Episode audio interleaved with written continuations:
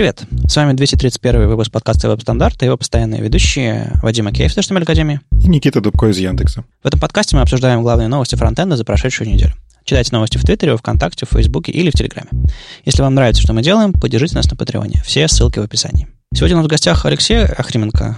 Привет. А, и расскажи о себе в паре слов, а, где ты сейчас, что ты и что пришел. Всем привет. А, меня зовут Алексей. Я работаю в компании Авито в отделе фронтенд архитектуры. Там я помогаю делать Авито лучше как для конечных пользователей, так и для программистов. Сам я в свободное от сна время дополнительно веду Angular активности, вел э, Angular Moscow, также дополнительно веду Telegram-чат э, и еще ряд других активностей, там, по машинному обучению и, ну, и докладчик на множестве. Вот это вкратце обо мне. Окей, okay, ну я думаю, ребята видели тебя, знают твой стиль э, докладов и активностей всяких. Да, но мы сегодня позвали тебя поговорить немножко про Angular э, и его документацию, которую собираюсь переводить на русский язык. Ты на Хабре пост написал. Об этом мы поговорим ближе к концу, а сейчас пойдем по всяким событиям, новостям и прочим и обсудим, что было такого на неделе. Собственно, на неделе будет много всего. 25 а, мая, по-моему, начинается все. Мы постараемся выпустить подкаст, собственно, 25-го, чтобы вы об этом всем узнали и успели принять участие. Но, по-моему, некоторые вещи прям совсем с утра начинаются, поэтому я надеюсь, вы следите за нашим календарем и сами знаете, что там много чего. Например, 25-26 мая, и не только 25-26, а еще дальше, чуть ли не до конца недели, будет проходить э, фестиваль RIT, в этот раз он проходит онлайн, и э, расписание у них э, развесистая excel таблица, в которой, в принципе, можно что-то найти. Я поискал слово «фронтенд», по этой таблице. Нашел 10 вхождений, из которых 3, ну, просто название секции, и примерно 7 докладов. Ну, и там можно там 7, 8, ну, максимум 9 докладов около фронтендерских вы можете себе там найти. Они немножко разбросаны и не сильно сгруппированы, но норм. То есть 25-26 доклады, штук 5, наверное, и вот дальше уже всякие мастер-классы около фронтендерские тоже поищите. Если вам интересно, если вам э, интересна вот именно фестивальная такая штука, потому что там, конечно, будет фокус на разное IT, но фронтенд, конечно, не обошли стороной, это большая часть современного мира. Мы дадим ссылку на сам фест и его расписание отдельно, чтобы вы его быстренько нашли. Тогда же 25-26 мая пройдет конференция NG Vikings онлайн. Онлайн, да, пройдет, как и все конференции сейчас. А там, в общем-то, полноценная конференция про и около фронтенд. NG в названии говорит о том, что Angular, и а, обычно она проходит где-то там в Скандинавии, и вот эта вот вся, может быть, в Осло даже, а, и вот эта вот вся тема с викингами, понятное дело, что, что они делают. У них там свои этапы есть, все хорошо, а вот, видимо, раз в год они собираются с конференции. Я раньше видел в нашем календаре эту конференцию. Алексей, ты не бывал на ней случайно? А, нет, я очень хотел попасть на NG Vikings, но, к сожалению, ни разу не удалось. А, но сейчас за счет того, что она онлайн и бесплатная, то я думаю, в этот раз получится наконец-то попасть на NG Vikings. Так что для меня это будет первый опыт. Да, вот, кстати, интересно, что почти все зарубежные конференции э, стали бесплатными. А российские конференции, кажется, все по-прежнему платные. Они начали продавать нетворкинг. Ну, то есть ты доклады можешь посмотреть бесплатно, действительно, но все, что касается задать вопросы спикерам, пообщаться с ними в каких-то зум-комнатах, вот за это ты можешь купить как так называемый расширенный билет. Ну, не у всех конференций, но у большинства, которые я видел, они делают именно так. Ты имеешь в виду русскоязычные или зарубежные? Зарубежные. Угу, угу. А русскоязычные, по-моему, вот прям вот платные и платные. Ну, видимо, дешевле. Я как-то не сильно не интересовался, но да, сейчас наши конференции, они стали дешевле. Если мне память не изменяет, изначально они э, пробовали делать, оставлять цены, но добавить намного больше контента. Насколько я понял, эта идея не зашла, потому что все и REIT, и Холли, и все наши ну, крупные такие игроки снизили все-таки цены и как-то сделали более бюджетно, более доступно.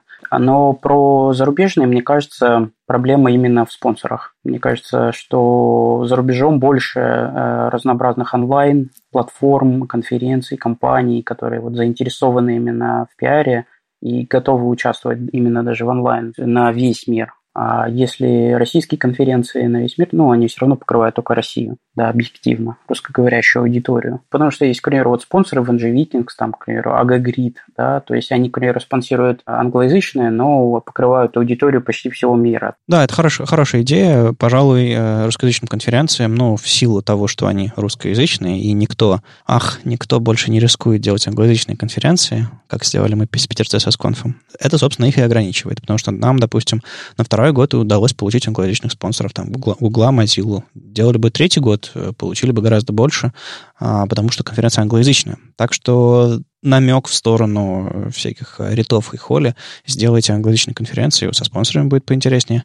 Ладно, что еще? А, есть еще несколько мероприятий, которые, строго говоря, конференциями не назвать, это просто события. Например, Code Battle Pro 25 мая стартует онлайн-турнир по кодингу для опытных IT-специалистов, как это называется. Там, в общем, нужно змейку, по-моему, писать, и ее можно писать в частности на JavaScript. Так что, если вы хотите что-то подобное, э, чем-то подобным заняться, вперед, э, есть такое мероприятие. Вот. А еще на этом же самом портале есть э, другое, другая активность, называется JavaScript Developer Day. Она тоже стартует 25 мая и тоже длится какое-то время, по-моему, чуть ли всю неделю, и будут периодически проходить разные онлайн-квизы, в которых можно тоже поучаствовать, некоторые на русском, некоторые на английском, и, в общем, опять же, какое-то развлечение. Посмотрите на их расписание, загляните, посмотрите, если вам понравится, ну, приходите на остальные квизы или участвуйте вот в этом турнире. Если вам реально скучновато, а я допускаю, что сейчас такое время, возможно, вам будет интересно. В общем, всякое приносит к нам в календарь, мы тоже пытаемся немножко трансформироваться под ситуацию. А, что еще? Недавно у нас была в гостях э, Наталья Теплухина из э, Vue.js, из Core Team. Э, скоро пройдет онлайн с ней, опять же, 25 мая вечером а, в инстаграме РУВДС. Вы знаете, наверное, этих ребят по Хабру. Вот, так что если вам было интересно слушать, когда, как она была у нас, что она рассказывала. Если хотите задавать вопросы или просто послушать, приходите, подсоединя... присоединяйтесь. Это будет в 8 по Москве 25 мая. Еще одна бесплатная конференция Jamstack Conf пройдет 27 мая. У вас есть еще время и послушать подкаст, и запланировать, как вы будете его смотреть, потому что она, слава богу, не 25-го начинается. Там, собственно, Jamstack, да, все это дело поддерживает и хостит на Netlify, как э, главный этот паровоз на Jamstack во всем мире. В общем, Jamstack — это когда вы статические сайты, API и всякое такое, э, если коротко. В общем, если вам интересна эта тема, Gatsby, Eleventy и что там еще, заходите, смотрите. Э, конференция совершенно бесплатная, онлайновая, и 27-28 мая пройдет в интернете. Ну и, Алексей, расскажи, что там за Show and Tell. Да, и еще одно очень интересное событие – это Show and Tell номер два – пройдет 30 мая. Вкратце, это шоу, э, на котором э, один из developer-адвокатов, Джейсон Майес, рассказывает о новинках э, и о тех продуктах, которые комьюнити создала с помощью библиотеки TensorFlow.js, машинного обучения в браузере. Там есть огромное количество примеров. С предыдущего самый классный пример – это как девочки сделали в школе робота, который распознает, какой мусор ты подносишь, и открывает нужную корзинку для нужного мусора, для металла одну, для практически другую. И вот много таких классных примеров, передовых, интересных, будет как раз-таки на этом шоу Intel. Поэтому обязательно подключайтесь, это онлайн-событие, бесплатное абсолютно на YouTube. Слушай, надо, надо, надо мне машину, которая распознает тип пластик, потому что пластик-то я уже начал собирать, а рассортировать его по типам, первый, шестой, пятый или, господи, какой там ПП, это задачка. А вот надо на TensorFlow написать, наверное, распознавалку. Да, думаю, будет, будет шикарно. Это все событиями. Посмотрим, что у нас там интересного случилось у браузеров. Там новости Edge, Chrome и, и даже Lighthouse. У Microsoft ежегодная конференция Build прошла онлайн, она называлась Build Live, и там они рассказали, что у них интересного было. Пока не очень подробно, ну, в смысле, они опубликовали видео для фронтенда или веба, мы э, новость сделали об этом, я, к сожалению, не успел посмотреть. Видео такой формат, нужно прям садиться и так, типа, я верю, что оно будет интересное, я потрачу на это там 30, 20, 40 минут. Я даже немножечко посмотрел, но очень забавно это все на самом деле было. То есть это такие доклады, вот если там отмотать на пару лет назад и увидеть точно такие же, смотрите, Chrome умеет вот такое. И сейчас были доклады, смотрите, Microsoft Edge тоже такое умеет. Но учитывая, что Microsoft Edge — это Chromium теперь, ну, как бы оно забавно было, потому что эти вещи, они не то чтобы сильно новые, но, тем не менее, людям дают понять, что Microsoft Edge теперь там есть DevTools, как минимум, такие же удобные и даже лучше. Они как раз-таки, у них есть отдельный доклад про улучшение DevTools именно для Microsoft Edge. Лично для меня всплыло, что э, из, из Твиттера, где-то я сам это видео не смотрел, но я поставил его себе посмотреть позже, всплыло, что у них интеграция PWA в десктопе, то есть вы сможете зайти на сайт и в Edge через вот этот вот механизм PWA в Chromium установить э, какой-то сайт к вам на рабочий стол или, ну, не рабочий стол, а просто в систему операционную Windows, например. И, собственно, на уровне Windows они собираются гораздо круче сделать это, чем делает сейчас Chrome, потому что, ну, Windows — это их операционная система, они могут все что угодно сделать, и э, они хотят это делать. Более того, они делали это раньше, то есть даже на Edge, который был не на Chromium, там была очень крутая интеграция э, вот этих PWA-шных вещей, они их э, сделали ставку на PWA как э, главный э, движок, собственно, для их э, стора. Ну, не главный движок, но как бы полноценный движок для их стора. Там была какая-то небольшая обвязочка нативного кода, но в целом веб и веб в основе.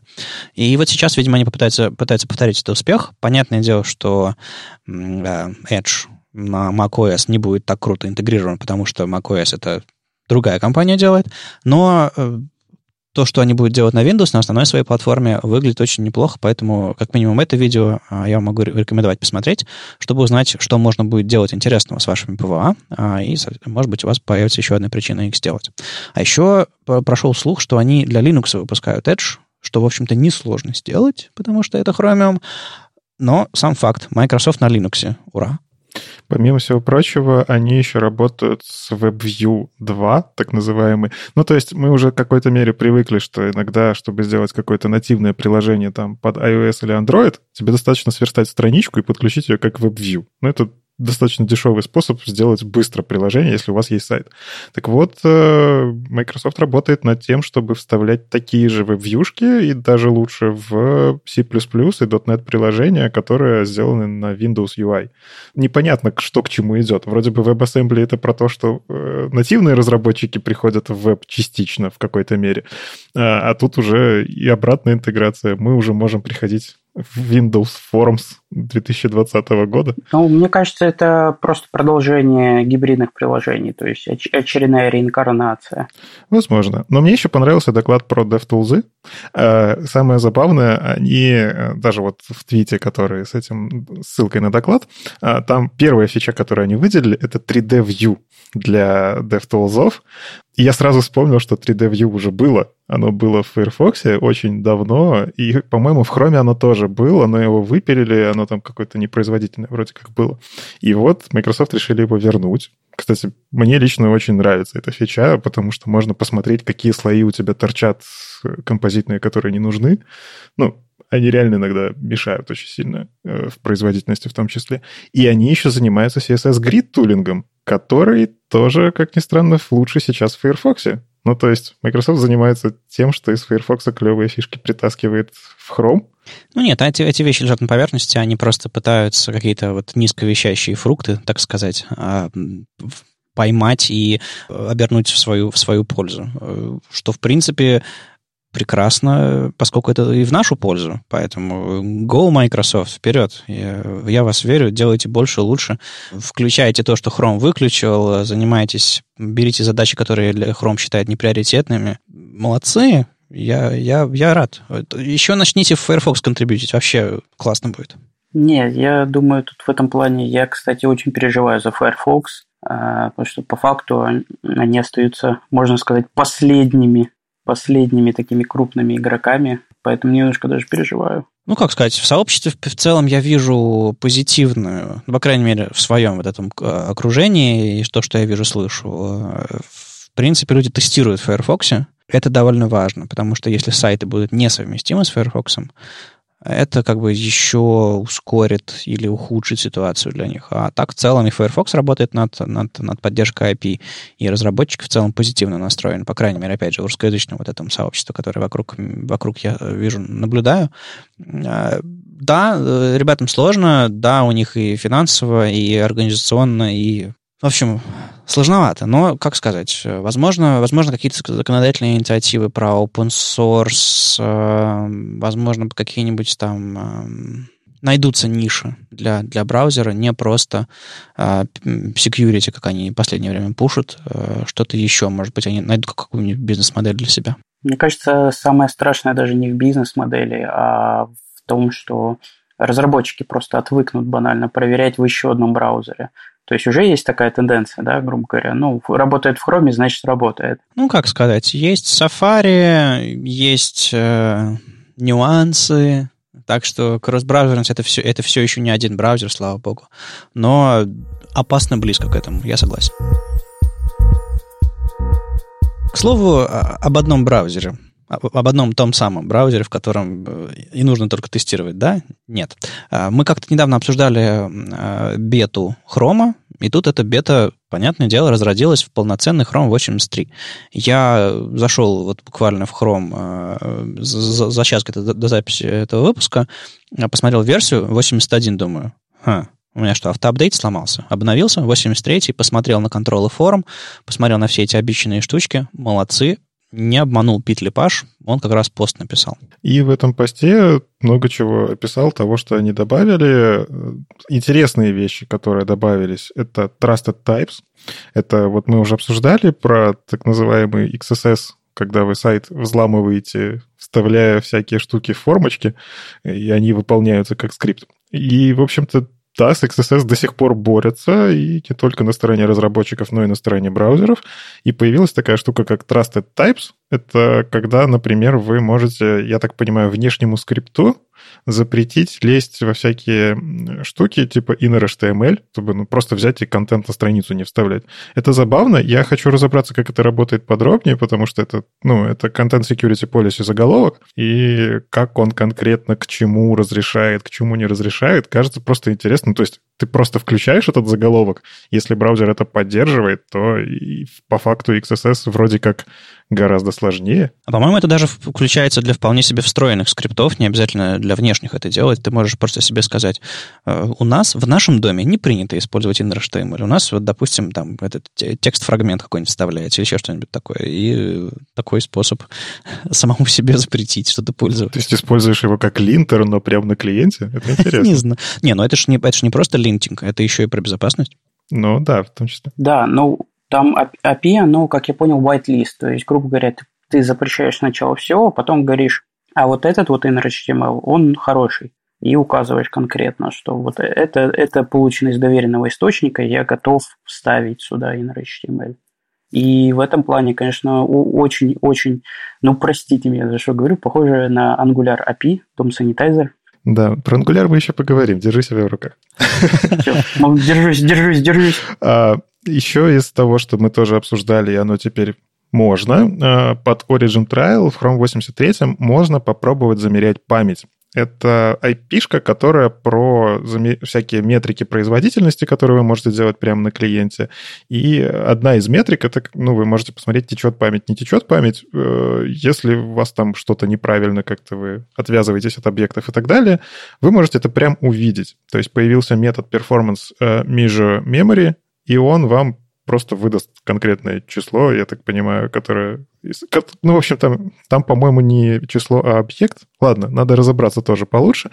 Но факт в том, что вы можете это все расковырять, отправить как-то у себя в ваши логи и потом хорошенько проанализировать, а, что, например, там в течение пяти минут память растет линейно, значит, мы что-то делаем не так.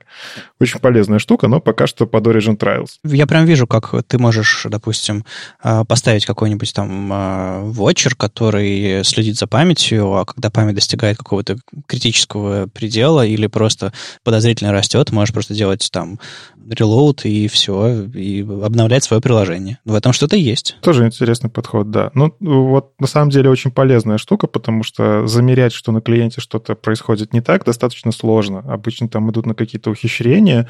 А, там замерять медленный код мы научились, а вот что происходит внутри браузера и как происходят утечки памяти, это такая отдельная задача. А, Причем ну, как бы, когда ты работаешь на сервере, это можно сделать. У тебя есть доступ к этой машинке физически, ты можешь обложиться чем угодно. А вот что происходит на клиенте? В общем, очень полезная, мне кажется, api -шка. Я прям жду, когда они ее из-под Origin Trials достанут. Это, это клево. Ну и да, мы это уже не первый раз обсуждаем. А, Native File System API он все обновляется, обновляется, и теперь там появились, а, появилась поддержка стримов для записи. Ну, короче, они ее расширяют постепенно, добавляют новые возможности, и вы можете все больше и больше делать с нативной файловой системой. Мне вот интересно посмотреть в спецификацию этого всего добра, потому что вот это расширение, оно происходит постепенно, и кажется, что спецификация переписывается ну, как обычно это происходит с такими вещами от хрома. Тем не менее, тоже полезно. Видимо, они посмотрели по тому, что было там в канарейке, по отчетам. Видимо, людям это полезно, удобно и развивают интересное направление. Ну, раз ты такой фанат э, File System API, так может ты просто сядешь у себя там в видеоблоге и покодишь на File System API что-нибудь э, и расскажешь, покажешь нам подробнее? Я не фанат, я боюсь эту штуку. Она лезет в файловую систему, это же страшно. Врага нужно знать в лицо. Это правда. Ну, come on, у меня там столько планов на мой блог.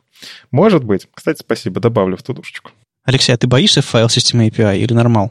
А, нет, я же пришел в свое время с Silverlight, поэтому там одна из основных как раз-таки работа была с, с доступом к файлам. Там не был полный доступ, но в любом случае, мне кажется, нет, все эти фичи, э, доступ к файловой системе, там, доступ к девайсам, периферии, все это на самом деле это очень хорошо для открытого веба, для открытой платформы.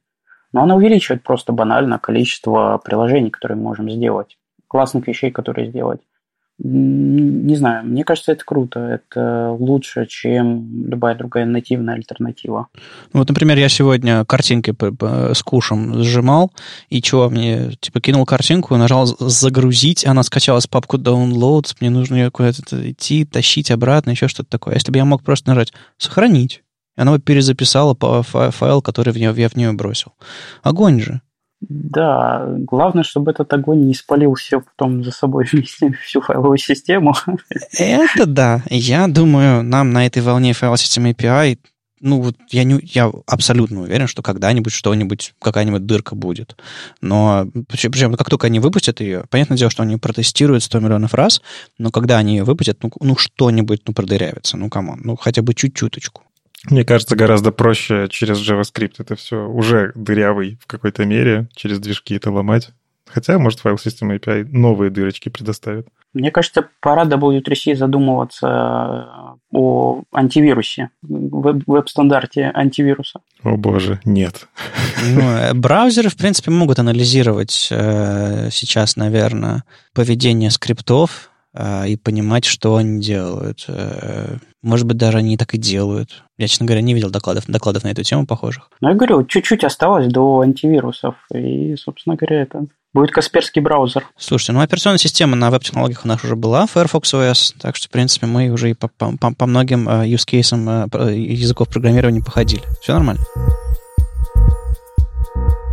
Ну и э, в этом анонсе Chrome также упоминается, как обычно, Web Vitals, но давайте его обсудим скорее про Lighthouse 6, который тоже появился, вышел мажорное обновление Lighthouse 6, в котором тоже про Web Vitals, сетевые виталики, мне все еще нравится так это называть, э, более подробно объясняется. Собственно, да, Lighthouse 6 вышел, и в нем очень много чего поменялось. В первую очередь поменялось то, что ваши старые метрики теперь не такие клевые, как были раньше, скорее всего. Ровно в полночь, ровно в полночь ваша, ваша соточка в Лайтхаусе превратилась в тыкву, извините.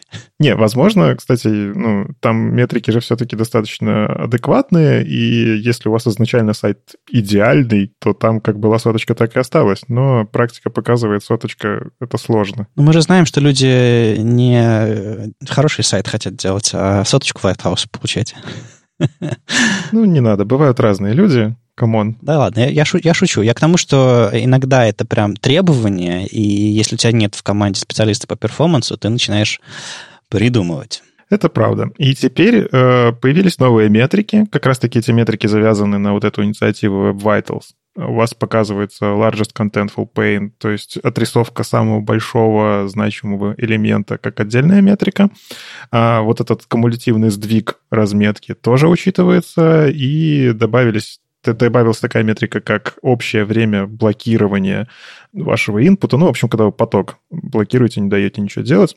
Она похожа в какой-то мере на метрику первая задержка до ввода, first input delay, но она вот как бы считает суммарно, насколько ваша эффективно страница работает, насколько вы не даете пользователям вообще пользоваться вашим сайтом внезапно. И это все стало сложнее считать. То есть э, добавились новые метрики, что на что влияют. И мне очень понравилась вот эта фишка, которую я вот буквально перед записью подкаста увидел и прям вдохновлен.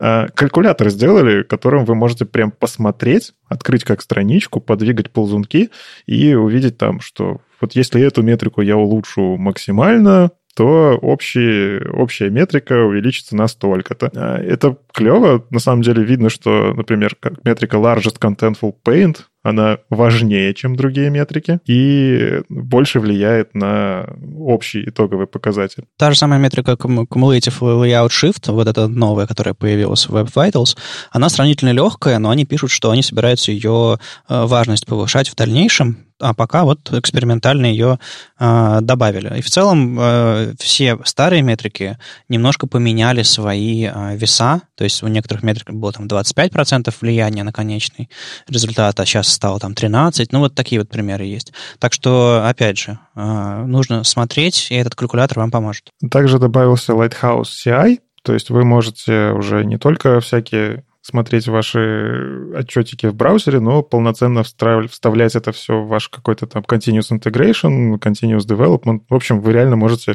сделать pull request и посмотреть, плохо, хорошо, и как на это реагировать. Уже были такие вещи, как отдельные пакеты, отдельно там можно было в NPM что-то поставить и попробовать. Сейчас это полноценно поддерживаемая штука, а, тоже клевое обновление.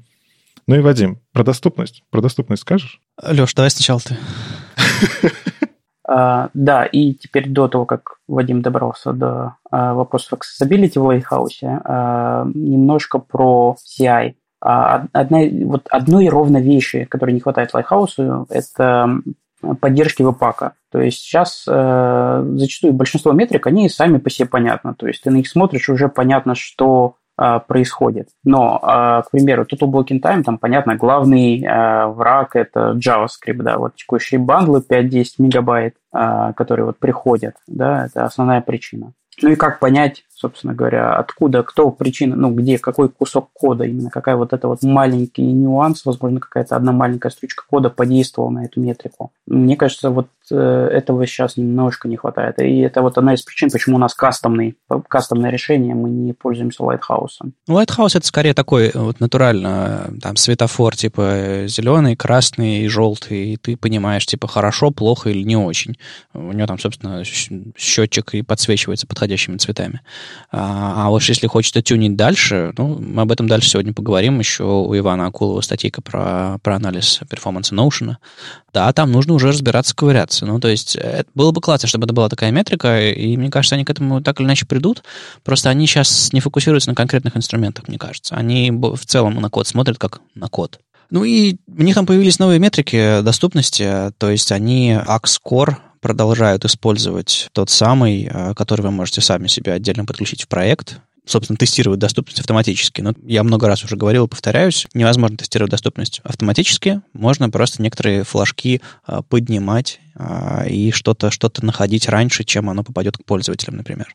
То есть они теперь начали считать ARIA Hidden Body, ARIA Hidden Focus и так далее, и так далее. То есть, когда вы фокус прячете, или когда вы содержимое бади прячете, или там, не знаю, heading order, например, или дублирующие айдишники, или, допустим, там, дубли, дублирующая ария. В общем, у них несколько метрик появилось э, из-за того, что они, собственно, скорее всего, обновили Axcore или некоторые метрики стали учитывать. Так что в этом смысле вам э, Lighthouse тоже, тоже поможет. И, кстати, в DevTools он обновился в Chrome, он теперь будет называться Lighthouse вкладочка, а не просто аудит. И было забавно тоже, когда-то мы публиковали статью Мануэля Матузовича, ну, типа, как сделать соточку в Лайтхаусе, при этом сделать абсолютно недоступный сайт. У него было много примеров, как это сделать. И вот я видел вчера твит как раз от Мануэля, что нет, уже нельзя. Ну, то есть те его приемы, которые он показывал, теперь Lighthouse показывает, что а-та-та, у вас доступности вообще нет на сайте.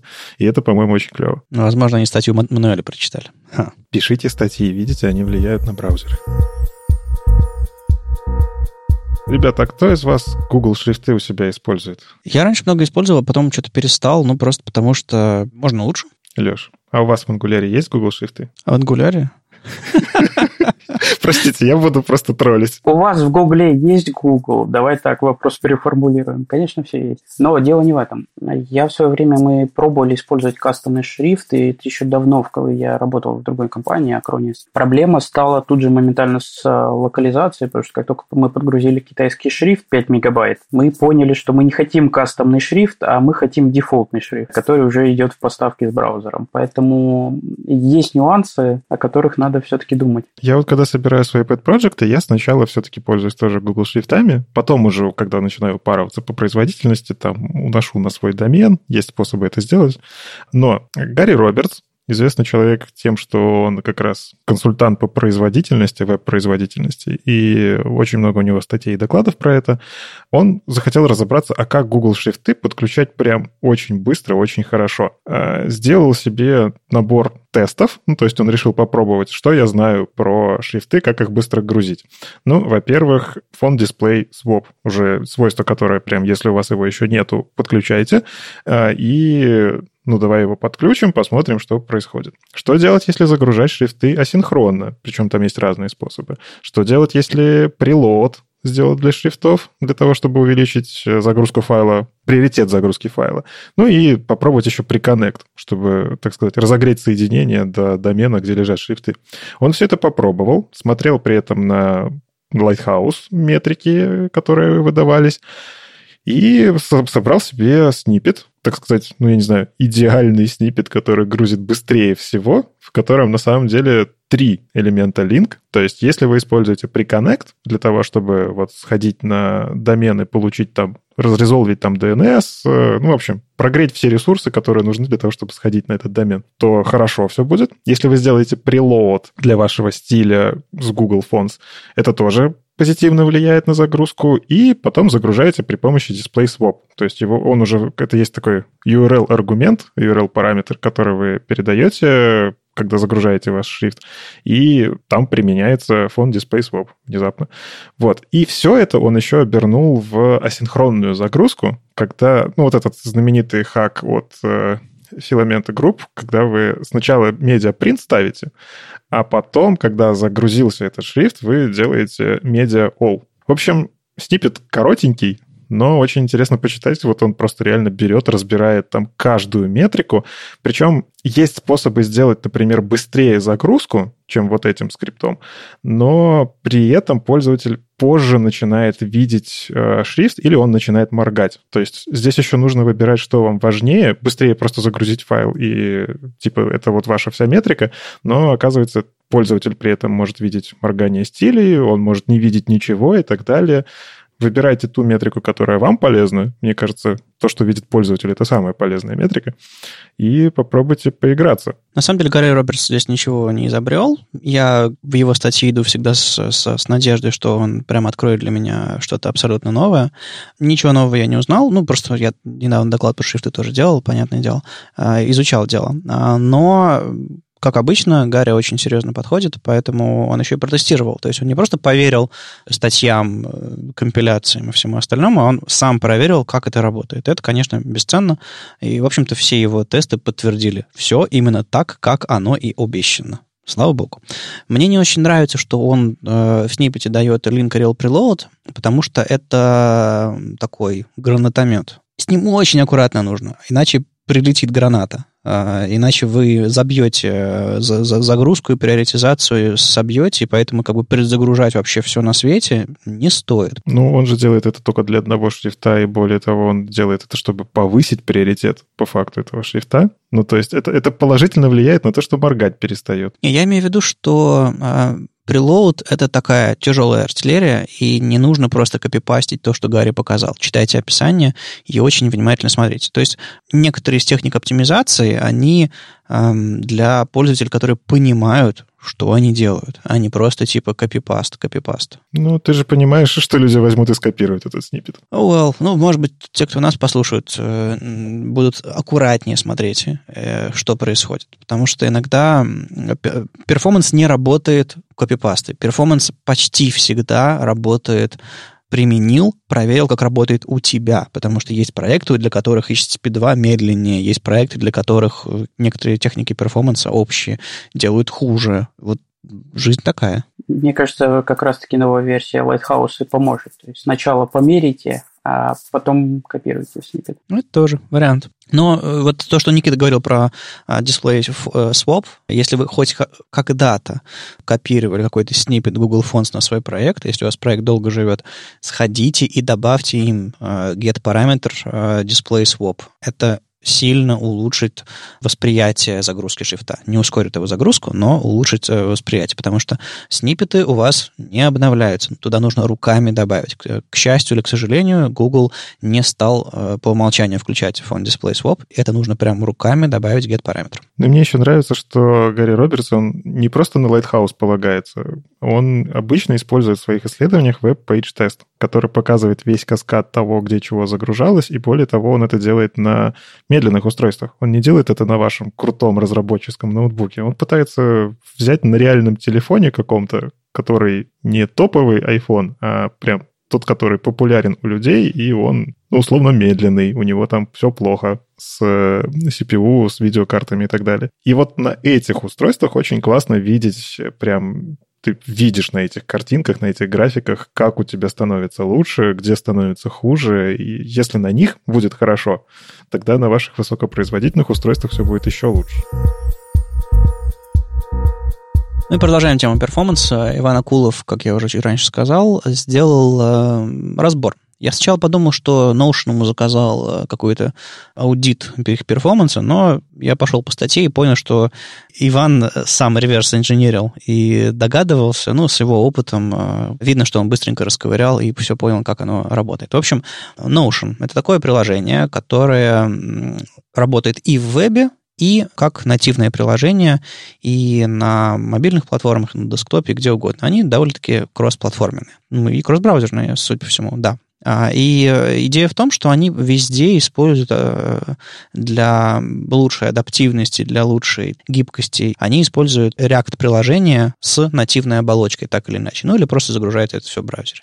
Соответственно, измеряя перформанс этого, собственно, приложения, ты понимаешь, что в итоге оно похожим же образом работает на всех остальных платформах. То есть Иван, Ивану не удалось отладить вообще везде, а там какие-то были сложности на андроиде, например. Но в целом, да, на моем iOS, на вашем десктопе через, через электрон какой-нибудь, тот же самый React-приложение инициализируется, и он по нему прошелся, расковырял, как он, собственно, грузится, какие там есть проблемы, что можно с этими проблемами сделать. Очень-очень хорошее исследование, и если так посмотреть на цифры, которые он показывает, то есть там First Meaningful Paint, вообще хоть что-то на экране рисуется через там почти 6 секунд, первый контент появляется там через 6, 6 с мелочью, а, а на мобильных телефонах вообще через 12 секунд.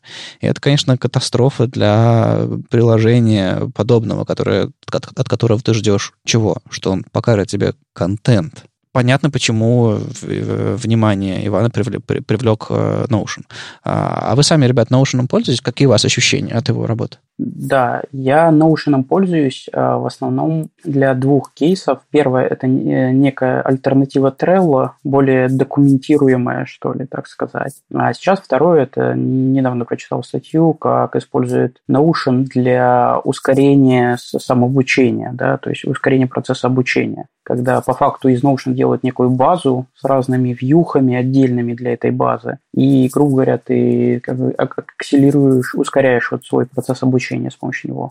Но это вот, по крайней мере, те два use cases, которые мне прям интересны были от Notion. А я слышал, что у всех, у всех на слуху, что Slack медленный. А ребята что-то сделали с этим. А вот про Notion у меня было ощущение, что он медленный, но как-то я, я смотрел, думал, ну, нативное приложение, что с этим сделать? И вдруг я смотрю и понимаю, что там же веб, веб. Там действительно все очень медленно. Я тоже Notion недавно прям переехал полностью. Ну, как это, для собственной эффективности, как э, джедайские техники завещали, у меня есть тудушки отдельно, а база знаний отдельно. И вот база знаний, я полностью все свои знания, которые где-то получаю, я переношу в Notion. Там же доклады делаю, готовлюсь там к стримам и прочее. Это достаточно удобно. У них интерфейс, правда, удобный, у них много чего продумано, и меня все устраивает, все кроме скорости. То есть у них и нативно оно крутится достаточно медленно. Ну и самое страшное, они периодически выбрасывают статьи про то, что вы знаете, что наши странички вообще можно прям из Notion прям как будто бы целый сайт сделать. И я видел, как некоторые блогеры, некоторые люди, которые читают доклады про фронтенд, они начали публиковать статьи реально в Notion. Ну, то есть ты делаешь, шаришь просто ссылку на, этот, на эту заметку, и она в вебе доступна. И меня безумно пугало, как медленно эти странички загружаются, что заходишь в вкладку перформанса, прям страшно. И очень здорово, что Ваня Акулов это все так подробно рассмотрел, разобрал, как оно внутри работает. Я очень надеюсь, что ребята из Notion увидят и хотя бы прислушаются к тем советам. Ну, просто в статье прям написано, сделайте вот это, добавьте вот это, вот вам инструкция к применению, и у вас заработает на 25% быстрее. Ну, это же потрясающий аудит. Да, он молодец, э, разобрал, как им все работает, и это не просто э, приветик Notion, типа, ребят, давайте сделать получше.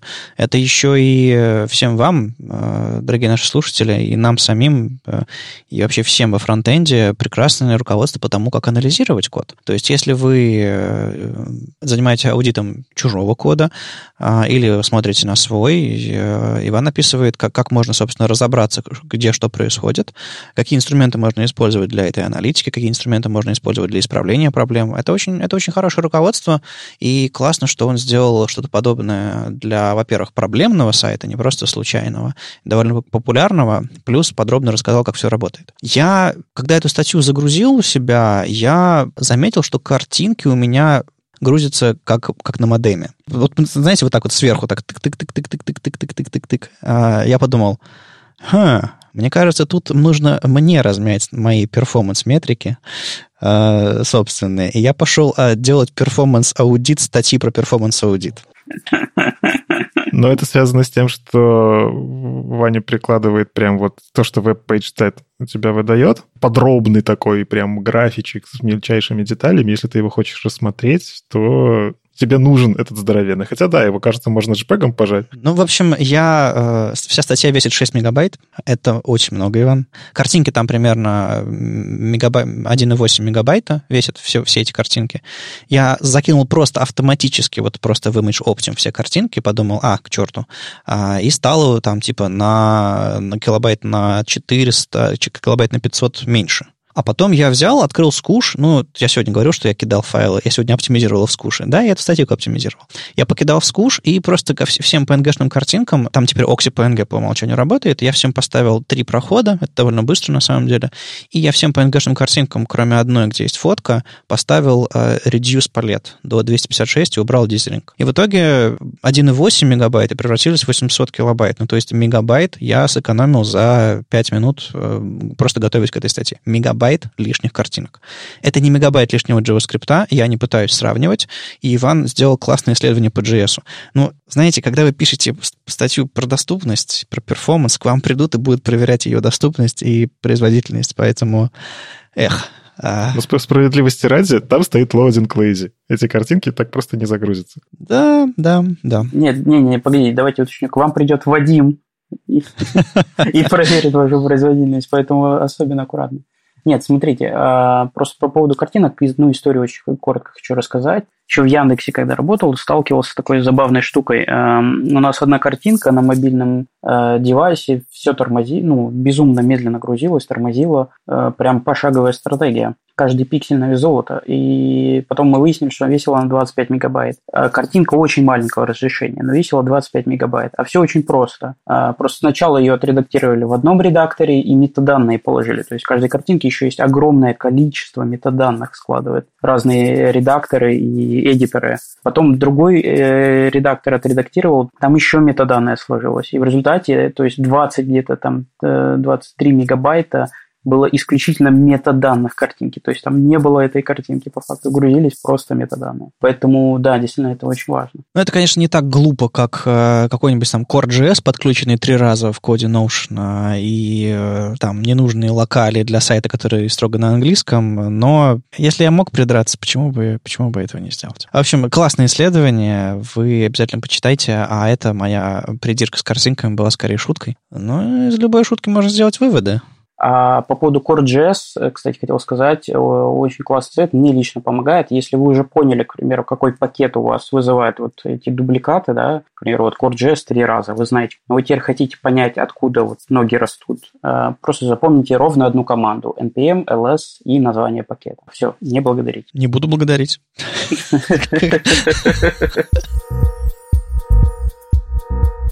Собственно, почему мы Лешу-то пригласили? Тут э, начало в интернетах много-много где про публикацию еще от 30 апреля писаться. Собственно, Леша сам и распространяет этот шум активно. Про русскоязычную документацию по Angular. Ну, это, кстати, интересное событие, когда зачем-то люди переводят документацию, которая изначально на английском. И есть же распространенное вот это мнение, что, ну, come on, если ты переводишь, значит, твоя документация отстает.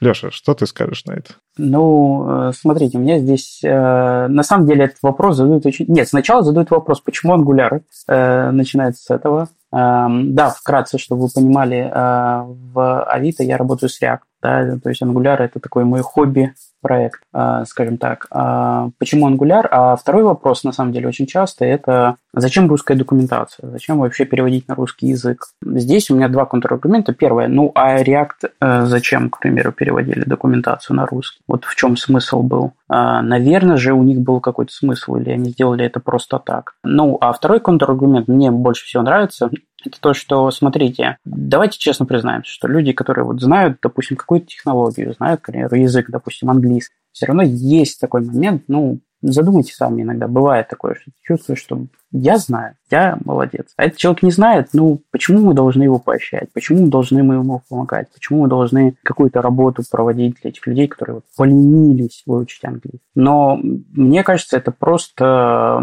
очередной повод, ну вот, что русскоязычное, не русское, это очередной повод эм, создать некую вот эту вот элитарность, да, вот, то есть у нас программирование это такая элитная деятельность, да, для, для того, чтобы ее делать, надо знать э, английский язык, надо иметь высшее техническое образование, компьютер-сайенс знать, это вот что-то такое вот элитное, вот не подходите, не подходите здесь, только вот что-то такое космическое, блаженное. И вот мне кажется, что как раз русскоязычная документация и вообще расширяя кругозор, помогая людям, можно этот барьер сломать и можно помочь людям понять, что это доступное, они могут, и это не что-то космическое и сложное. Но я, безусловно, согласен, что английский надо знать все-таки. Давайте, я честно признаюсь, я это понимаю, осознаю, но не считаю, что русскоязычная документация не нужна. Ну вот скажи, это же реальная проблема, когда новая документация приходит официальная, а у тебя все-таки она ну, неофициальная, это твой сайт-проект условный, который ты в комьюнити вынес.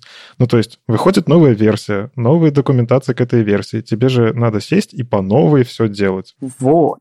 А здесь э, я объясню, почему я делал вот эту русскоязычную документацию 6 месяцев. А, на самом деле, это, ну, 6 месяцев я потратил не просто на перевод. На перевод я потратил 5 минут, на самом деле, чтобы вы понимали. То есть она изначально была переведена автоматически с помощью Google Translate. Я разрабатывал две вещи. Первое – это софт некий, который позволит автоматизировать перевод Markdown документ. А второе – это некий flow перевода. То есть что делается? А, к примеру, выходит э, версия документации, я в свое время перевел восьмую версию автоматически, на, накатил несколько изменений, комитов сверху автоматического перевода. Когда вышла девятая, и вот девятую я официально зарелизил, что я сделал? Я перевел снова автоматически, а черепикнул уже вот эти комиты, ручные переводы, черепикнул и их сверху положил. То есть, грубо говоря, а, вот эта вот работа комьюнити, которая делается, а, вот эта вся работа, она наследуется от документации к документации. То есть, благодаря тому, что настроил именно автоматизированный быстрый очень перевод и возможность именно накатывать изменения сверху, огромное количество вот этой работы, она наследуется. Безусловно, там есть проблемы там, с мерджем, там поменяли а, структуру документа, есть нюансы, безусловно. Но большинство документации все равно не меняется. То есть, ну, никто не переписывает документацию каждый раз с нуля полностью другим языком, другими словами. Все равно она наследуется, скажем так, периодически появляются новые статьи, Поэтому, мне кажется, этот проект будет жить. То есть здесь э, в плане того, что этот проект мертворожденный, я лично не согласен. А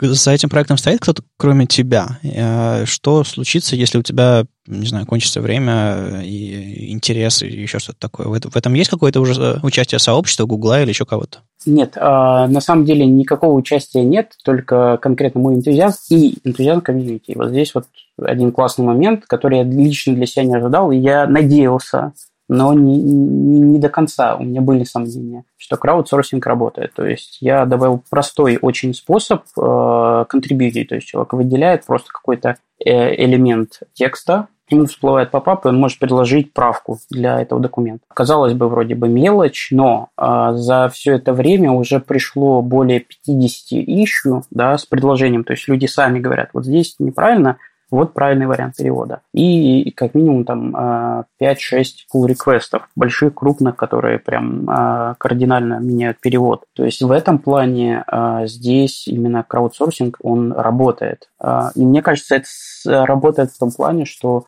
ну, э, давайте так, сила граммар нации не нужно недооценивать. То есть э, люди все равно хотят и любят читать э, красивый текст, и они готовы сами поправлять. Почему не использовать эту силу на, во благо? То есть здесь, мне кажется, комьюнити, оно само вытащит. А у меня вопрос вам, ребят. А как вы думаете, о чем говорит то, что у какого-то какой-то библиотеки или фреймворка есть русскоязычная документация. Я вот сейчас посмотрел, у кого на русском языке есть документация. Собственно, у React, у Vue и Angular теперь, ну и раньше, видимо, бывало, а из такого крупного. А там у Svelte, у Ember нет, что это значит? Это значит, люди не добрались, скорее всего. Но опять же, ты назвал три самых популярных фреймворка, которые сейчас есть. Но, видимо, все-таки комьюнити у этих фреймворков гораздо больше. Люди действительно нуждаются в этом, раз создаются такие переводы. Ну, я не думаю, что кто-то будет делать просто так в стол. И опять же, Леша подтвердил, что люди приходят с ишьями, приходят с pull-реквестами, значит, это нужно. То есть, да, мы часто говорим там, что английский язык в нашей профессии — это must-have, что спецификация, документация, они на английском, это оригинал его, что если хочешь быть там в тренде, тебе нужен английский. Но при этом у нас же профессия, в которую постоянно входят новички, приходят они не обязательно там со специализированным образованием, это люди иногда из других профессий к нам приходят. И когда ну, ты создаешь исключительно на английском, будучи русскоязычным, для того, чтобы работать чисто на комьюнити, э, европейское, какое-нибудь американское и так далее, чтобы получить больше распространения для своего фреймворка и своей документации, ты по факту берешь и отрубаешь этим людям возможность нормально обучаться. Э, да, можно вот как Леша сделал простое решение, Google Translate. Берешь, загоняешь сайт в Google Translate, но качество такого перевода... Кстати, Леш, а качество такого перевода-то нормально, что документация сразу через Google Translate? Да, смотрите, здесь э, есть один очень интересный, неожиданный нюанс. Э, то есть у Google есть ну, официальный, э, скажем так, Google Translate проект, да, то есть вы можете зайти, указать страничку, перевести через браузер, прямо в браузере перевести какую-то страницу. Это одно API. А еще у них есть приватное Google Translate API. И вот приватное, оно обладает таким интересным фактом. Его можно улучшать и, и, и итеративно. То есть, грубо говоря, можно добавлять термины. То есть, к примеру, Angular он периодически переводит как угловой, сейчас постоянно. К примеру, термин pipe как трубы переводит. И мне до сих пор тяжело по всей документации трубы. Uh, да, есть такой нюанс, есть проблема, но uh, вот именно приватная это API, да, то есть за которую, к сожалению, приходится платить денежку, оно улучшаемое. То есть там э, используется машин learning как раз-таки, и можно отдавать примеры. То есть, к примеру, сейчас, когда аккумулируется некое количество переводов от комьюнити, Э, я это добавлю непосредственно в, в обучалку, да, которая переобучит эту машину нейронную сеть, и последующую версию документации она будет переводить все лучше и лучше. Поэтому здесь изначально, да, оно все очень плохо, но мне кажется, здесь есть другой нюанс. Из-за того, что оно очень плохо, у людей появляется мотивация предложить и помочь. То есть, если бы качество было средненькое, люди, ну ладно, я понял и пошел дальше. А когда оно ну, настолько плохо, э, у людей все равно появляется мотивация, слушай, да я поправлю, я не могу на это смотреть, это очень плохо переведено. Ты пользуешься слабостями людей, чтобы решать свои задачи. Молодец.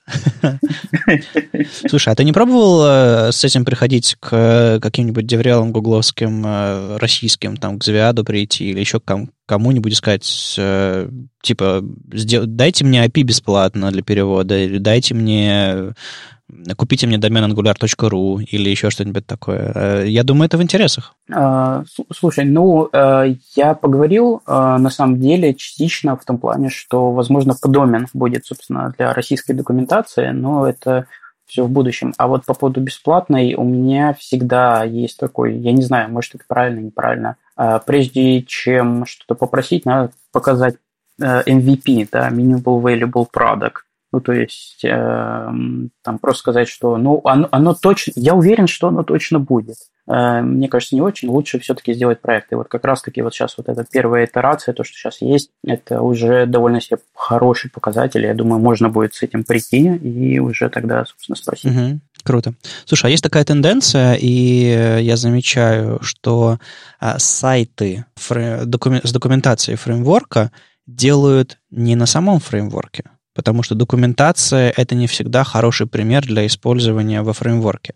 А у тебя, я полагаю, все сделано, документация Angular написана на Angular. Как ты думаешь, оправдано ли использовать Angular на подобном сайте, и, может быть, стоило сгенерировать статику?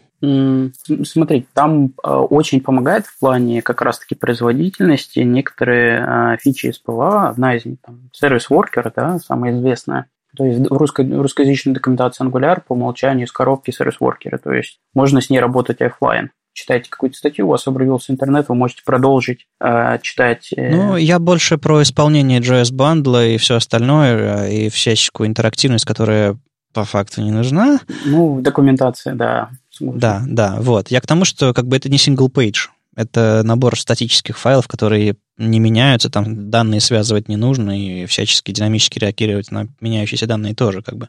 я, я больше о том, что такая тенденция есть, тот же самый э, ребята там лендинг пост CSS собираются, слава богу, переписать на что-то на генератор статики, потому что он был раньше, раньше весил какое-то чудовищное количество мегабайтов, непонятно почему.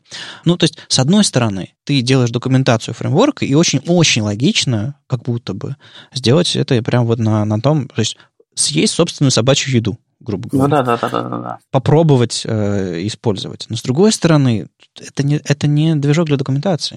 То есть я не говорю, что сайт тяжеленный, там, ну, полтора метра, условно, там, я, я мельком глянул. Кстати, логотип можно соптимизировать на 30%, на 40%. Э, не удержался, не удержался. Э, но вот сама эта идея, как ты думаешь, ты бы захотел это сделать на чем-то другом, или вот это был прям осознанный выбор какой-то? Слушай, да, давайте признаюсь честно, а, один из этих шести месяцев у меня ушел на то, чтобы просто понять, э, как работает этот фреймворк для документации, потому что у них свой фреймворк, написанный на ангуляре для ангуляра.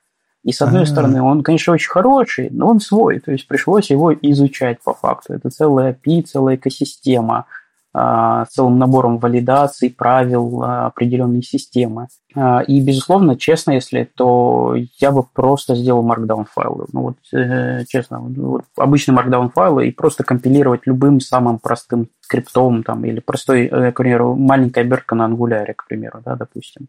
Или какой-нибудь скрипт, который бы компилировал бы этого HTML, если честно. Я говорю, мне кажется, главная сила, которая их драйвила, это eat your own dog food. Э, потому что продукт, которым ты не можешь сам пользоваться, не можешь на нем создать, к примеру, генератор документации, не можешь сделать то или другое, но это тебе же показатель, что что-то с ним не так. В принципе, в общем так скажу, Angular справились, ET on Dogfood работает, но, честно, я бы все-таки, наверное, взял Markdown и сгенерировал бы просто HTML. Но есть один плюс, мне кажется, это будущая документация, это интерактивные документации. Если честно, мне очень не хватает этого для, для всех других фреймворков. Для React, для Vue, Именно документация, в которой ты прямо создаешь приложение, тут же динамически их компилируешь, тут же динамически все это смотришь. И как раз-таки вот для этой, для вот этого кейса, мне кажется, вот документация написана на фреймворках, они будут полезны. Ну да, в этом смысле, конечно, хорошо, когда это какой-нибудь там, э, там Styleguidist или, господи, как, как все называются эти э,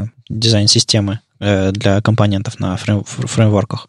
Э, что-то подобное, когда в документации есть, когда все прям исполняется, работает, это, конечно, классно. Ну, я понимаю, да, но поскольку тут документация просто текст и да, переходы, да. переходы между страницами, я подумал, что но, э, мне эта тенденция нравится. Но это на самом деле интересный фичер request, и я обязательно попробую. Подумай. Идея на самом деле интересная. А это еще один вопрос. Я понимаю, что там как бы по факту это ты как бы делаешь копию, но русскоязычную, но можно ли этот проект как-то выделить из него кусочек, чтобы сделать, например, автоматическую точно такую же документацию, перевод документации с Велта и чего там сейчас нету, тоже русского языка. Можно ли это выделить в отдельный слой абстракции и выложить там условно тоже на GitHub, пускай люди пользуются? На самом деле, вот, кстати, э, забыл рассказать, э, одно из вот этих вот шести месяцев, которые тратил, э, ушел на то, что создавал универсальный переводчик Markdown файлов с одного языка на, на другой, чтобы вы понимали проблематику. То есть вы сейчас можете скопировать Markdown файл, вставить там в Google Translate, попробовать перевести, и, с одной стороны, большинство вещей будет нормально переведено. Но к примеру, специальные вещи, такие теги, как, к примеру, ссылки в Markdown, да, он вам поставит лишние пробелы, к примеру. Он может поменять последовательность, то есть он может текст из скобочек вынести куда-то в другое место. К примеру, если у вас есть кусок кода, он вам его переведет, что вам точно не нужно. Вы хотите кусок кода оставить на языке программирования, на котором он написан. Слушай, ну мы, мы все знаем, мы сейчас сайт веб-стандарта запускали на Markdown, мы знаем, как инструменты плохо работают с Markdown. Нам, нам, вот. нам чудом, нам чудом э, Костя Кривление помог э, типограф прикрутить к Markdown. Слава богу, у нас теперь есть встроенный инструмент, который умеет типографию там не при сборке, но можно отдельный скрипт запустить. Да, там, Google Docs плохо работает с Markdown. Не, ну, в смысле, вообще не работает с Markdown. Э, Google Translate тем более. Но здесь есть на самом деле один а, а, скажем так, один обходной путь. Я общался, есть целая комьюнити локализаторов в России, а, и как раз-таки по вот этой теме автоматического перевода markdown файлов мы собирались, даже как-то общались, они приходили к нам на Angular Moscow ужин, э, и мы собирались вместе общались. Есть известная проблема, вот как раз автоматический перевод markdown файлов, и есть решение. То есть что решение себя представляет? Вы выдергиваете по факту текст текст, то есть берете и оставляете из всего Markdown файла только текст. Переводите текст, а потом текст вставляете обратно. Для этого есть одна библиотека очень классная, я на Хабре уже написал про эту статью, называется Magic String, магические строки. И используя вот комбинацию вот этих магических строк, можно добиться этого эффекта. То есть что я делаю? Я беру Markdown файл и трансформирую его в HTML-документ с сохранением структуры и позиционирования текста. То есть из одного э, формата превращаю в другой. Дальше HTML переводится очень хорошо с помощью Google Translate с сохранением структуры. И дальше я обратно этот HTML э, копирую в Markdown. Вот. И как раз-таки вот в ближайшее время хочу и опубликовать э, этот пакет NPM, э, и, собственно говоря, выложить это все на GitHub и статью написать. А, то есть я первую часть статьи написал, сейчас вот вторая часть статьи, и скоро уже будет релиз. Чтобы можно было любой Markdown файл, любую Markdown документацию переводить. Естественно, много нюансов, много кастомизации, не все так магично, я там не создал идеальное на свете самое решение, но если у вас большое количество документации, да, и она приблизительно одной и той же структуры, вы уже сейчас можете очень легко и быстро переводить Markdown документы. То есть, к примеру, а, можно очень легко делать огромное количество pull реквестов GitHub репозитории переводить readme MD. Ну вот такая помощь э, другим э, библиотекам, которые вдруг задумываются о переводе документации на русский язык, да, это как скорее более реалистично, чем, допустим, какой-то общий движок, который там всем поможет. А вот у меня еще вопрос, почему именно Google Translate?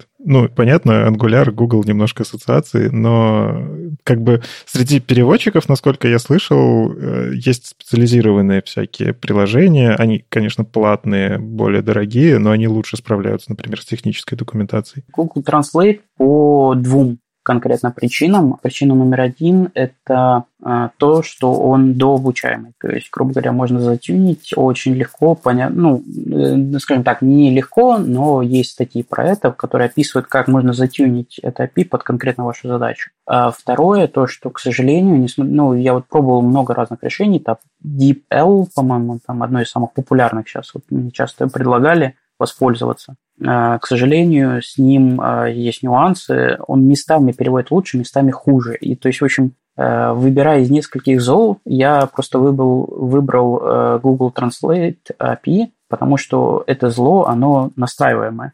То есть я могу его в будущем улучшить. Сейчас уже добавляю словари, да, чтобы угловой не получать. И в дальнейшем можно загрузить именно эталонные переводы, когда комьюнити уже поправим более-менее качество и он дообучится и будет уже переводить лучше. То есть я выбрал именно из-за этого, что на, в будущем последующие переводы будут уже намного-намного лучше. И последнее от себя по поводу русскоязычной документации по Angular. Э, ребят, я вас призываю зайти, посмотреть, ознакомиться. Если вы работаете с Angular, то вы можете помочь проекту. Самый простой способ – это зайти на документацию, выделить любой кусок текста, который вам не понравился, вы считаете, что его можно перевести лучше, а, выделить его и предложить перевод. Это всего займет у вас пару минут, но очень поможет документации, поможет не только вам, но и, но и другим людям. Также, а, пока, собственно говоря, есть такая возможность, я вас призываю присоединяться к комьюнити Angular в Telegram и комьюнити TensorFlow.js,